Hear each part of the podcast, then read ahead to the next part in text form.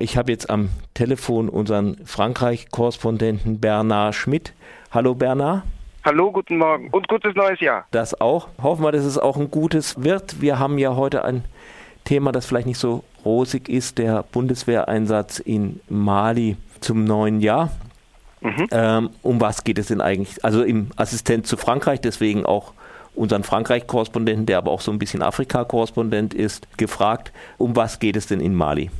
Ja, also es geht zunächst um einen Einsatz, der nach den Terroranschlägen in Paris vom 13. November beschlossen worden ist, mit dem Argument, man müsse Frankreich entlasten. Frankreich, das ja militärisch eingreift in Mali seit dem Januar 2013 äh, und das auch in Syrien und im Irak im Übrigen an, äh, nicht angreift, sondern eingreift äh, im Zusammenhang mit der Koalition gegen den IS äh, seit September 2014. Das Argument war eben, Frankreich dort zu entlasten. Frankreich hatte sich ja innerhalb der EU nach dem 13. November, nach den Terroranschlägen auf den Bündnisfall hm, berufen. Ich erwähnte bereits, dass seit Januar 2013 in Mali militärisch aktiv ist. Ein lockeres Bündnis aus verschiedenen dschihadistischen Kräften und Tuareg Sezessionisten Tuareg-Rebellen. Das Bündnis, das inzwischen auseinandergefallen ist, hatte ja im Jahr 2012 ungefähr neun Monate lang, bevor die französische Intervention begann, die Nordhälfte Malis besetzt. Die drei Provinzen Timbuktu, Gao und Kidal waren damals unter ihrer Kontrolle und es wurde auch befürchtet, dass diese Zone sich ausweitet, also vom wüstenhaften Norden Malis aus ähm, weiter ausgreift. Frankreich hat dann die Operation Serval begonnen eine, eine, eine Intervention mit 3000 Militärs äh, und hat die Dschihadisten aus der Nordhälfte Malis damals vertrieben, beziehungsweise die sind entweder untergetaucht oder haben sich in Nachbarländer, insbesondere in den wüstenhaften Süden Libyens, zurückgezogen. Also parallel dazu gab es noch eine größere Attacke auf eine Raffinerie in Algerien, die auch damit zusammenhing, weil die Dschihadisten, die im Norden Malis aktiv sind, auch überwiegend aus Algerien eingesickert sind zuvor. Ähm, diese Operation wurde im Sommer, im Spätsommer 2013 für beendet erklärt wurde aber abgelöst durch die Operation Barkan. Also die Codenamen Serval ist eine Savannenkatze und äh, Barkan ist ein Wüstensturm in der Sahelzone. Äh, diese Operation betrug auch zunächst äh, 3000 Mann also die Operation Serval war davor runtergefahren worden auf 1000 Mann, aber sie wurde dann abgelöst durch die wesentlich stärker ausgestattete Operation Barkan, die aber mehrere Staaten umfasst. Die Operation Barkan betrifft Mali, sie betrifft die Nachbarländer Burkina Faso, Niger und auch den Tschad und das Hauptquartier ist im Tschad angesiedelt. Die Dschihadisten sind aber nicht verschwunden aus dieser Zone sondern haben sich zurückgemeldet. Sie waren eben vorübergehend abgetaucht oder vorübergehend ausgewichen. Ähm, die Operation Barkan ist auch aufgestockt worden Anfang November, noch vor den Pariser Attentaten am 2. November, von 3000 auf derzeit 3800 Mann. Es gibt parallel dazu noch eine UN-Truppe, die MINUSMA, mit über 11.000 Soldaten, die auch im Norden Malis aktiv ist und dort eine gewisse Stabilität hereintragen soll. Jetzt zur deutschen Bundeswehr die deutsche Bundeswehr war auch seit äh, Ende 2013 in Mali aktiv, allerdings mit bisher, also mit geringer Mannstärke, Mann- und Frauenstärke bisher 150 Soldaten, Soldatinnen und zwar für Ausbildungsmissionen. Das war kein Kampfeinsatz. Die Ausbildungsmission ist angesiedelt in Koulikoro. Das ist 60 Kilometer von der Hauptstadt Bamako entfernt, also im Süden Malis, in einer Region, die relativ äh, stabil ist. Also die eigentlich stabil ist. Also relativ deswegen, weil im Süden gab es auch Anschläge. Es gab Kämpfe mit dschihadistischen Kräften an der Grenze zur, zur Côte d'Ivoire, zur Elfenbeinküste, also ganz im Süden. Und es gab einen größeren Terroranschlag in der Hauptstadt Bamako am 20. November, eine Woche nach den Pariser Attentaten, auf ein Hotel, das Radisson Blue, das seit kurzem wieder geöffnet ist. Und seitdem wurde auch über den äh, Süden Malis der Ausnahmezustand verhängt, ähnlich wie in Frankreich.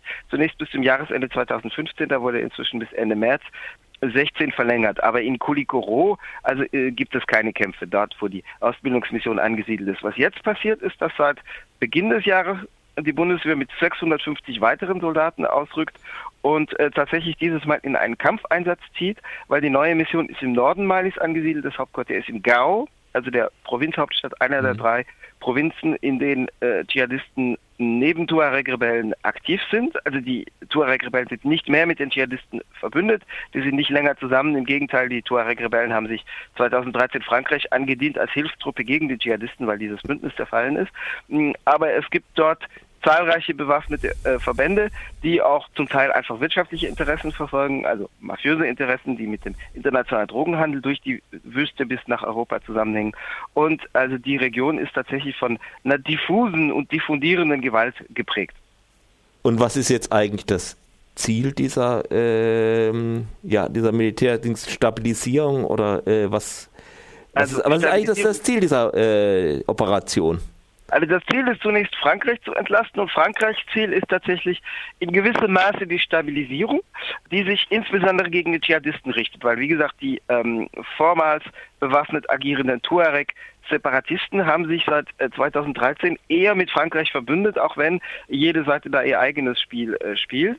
Ähm, also Frankreich äh, unterstützt teilweise die Bestrebung dieser Tuareg-Kräfte, einerseits um sie einzubinden, andererseits auch, weil sie wiederum die Zentralregierung Mali schwächen. Und Frankreich hatte also eher zwei Eisen im Feuer.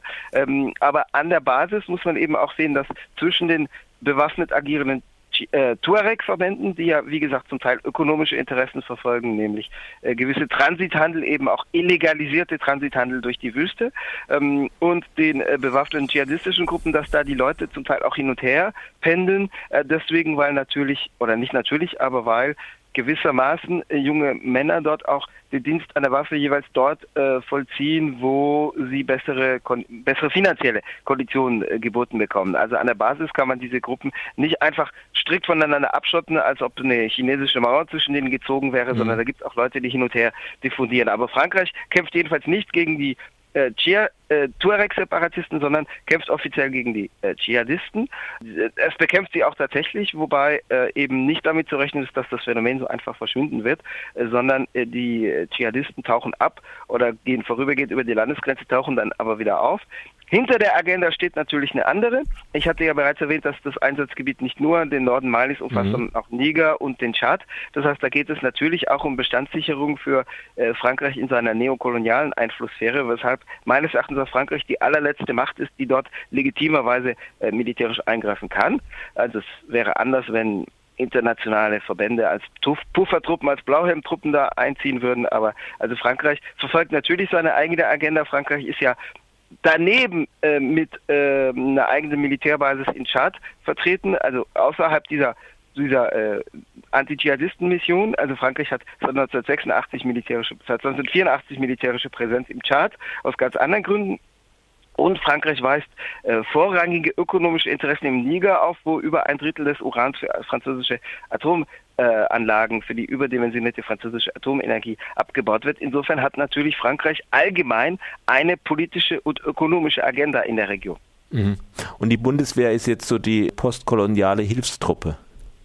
Also die Bundeswehr ist natürlich vor allem da, um zu unterstreichen, dass Deutschland auch äh, eine Weltordnungsmacht ist, die eben neben mhm. den traditionellen Kolonialmächten äh, sozusagen die, die gestörte Ordnung wiederherstellen kann. Da geht es äh, vor allem natürlich darum, den internationalen Rang der Bundesrepublik zu beweisen. Die Bundesrepublik hat auch wirtschaftliche Interessen da, die aber in dieser Region nicht so hochgehängt sind wie die französischen Interessen in der Region natürlich. Ja, soweit unser Frankreichs-Korrespondent Bernhard Schmidt. Ja, vielen Dank für das Interview. Oder gibt ja, es noch irgendwas Wichtiges zuzusetzen? Also dazu nicht. Man sollte vielleicht nur erwähnen, dass die Bundeswehr ja inzwischen auch äh, die drittstärkste äh, Armee der Welt ist, was ihre Auslandspräsenz, ihre Auslandseinsätze betrifft. Ähm, die beträgt circa 3000 Mann und Frau. Also äh, die ja, in 14 Ländern habe ich mal geguckt, ja. Mhm. Ja, die Einsätze sind nicht so hochgehängt wie bei Frankreich, was die zweitstärkste Armee im Auslandseinsatz ist. In Frankreich geht es um 10.000 Soldaten. Ähm, in Frankreich hängt es natürlich direkter an traditionellen kolonialen Einflusssphären und unmittelbarer Interessenverfolgung in Ländern, wo dieses Interesse konzentriert ist, zusammen. Äh, in Deutschland ist das diffuser, aber sozusagen Deutschland gewöhnt schon auch die Welt dran, dass es nun zur zentralen Weltordnungsmacht wird, seitdem es wieder souverän ist.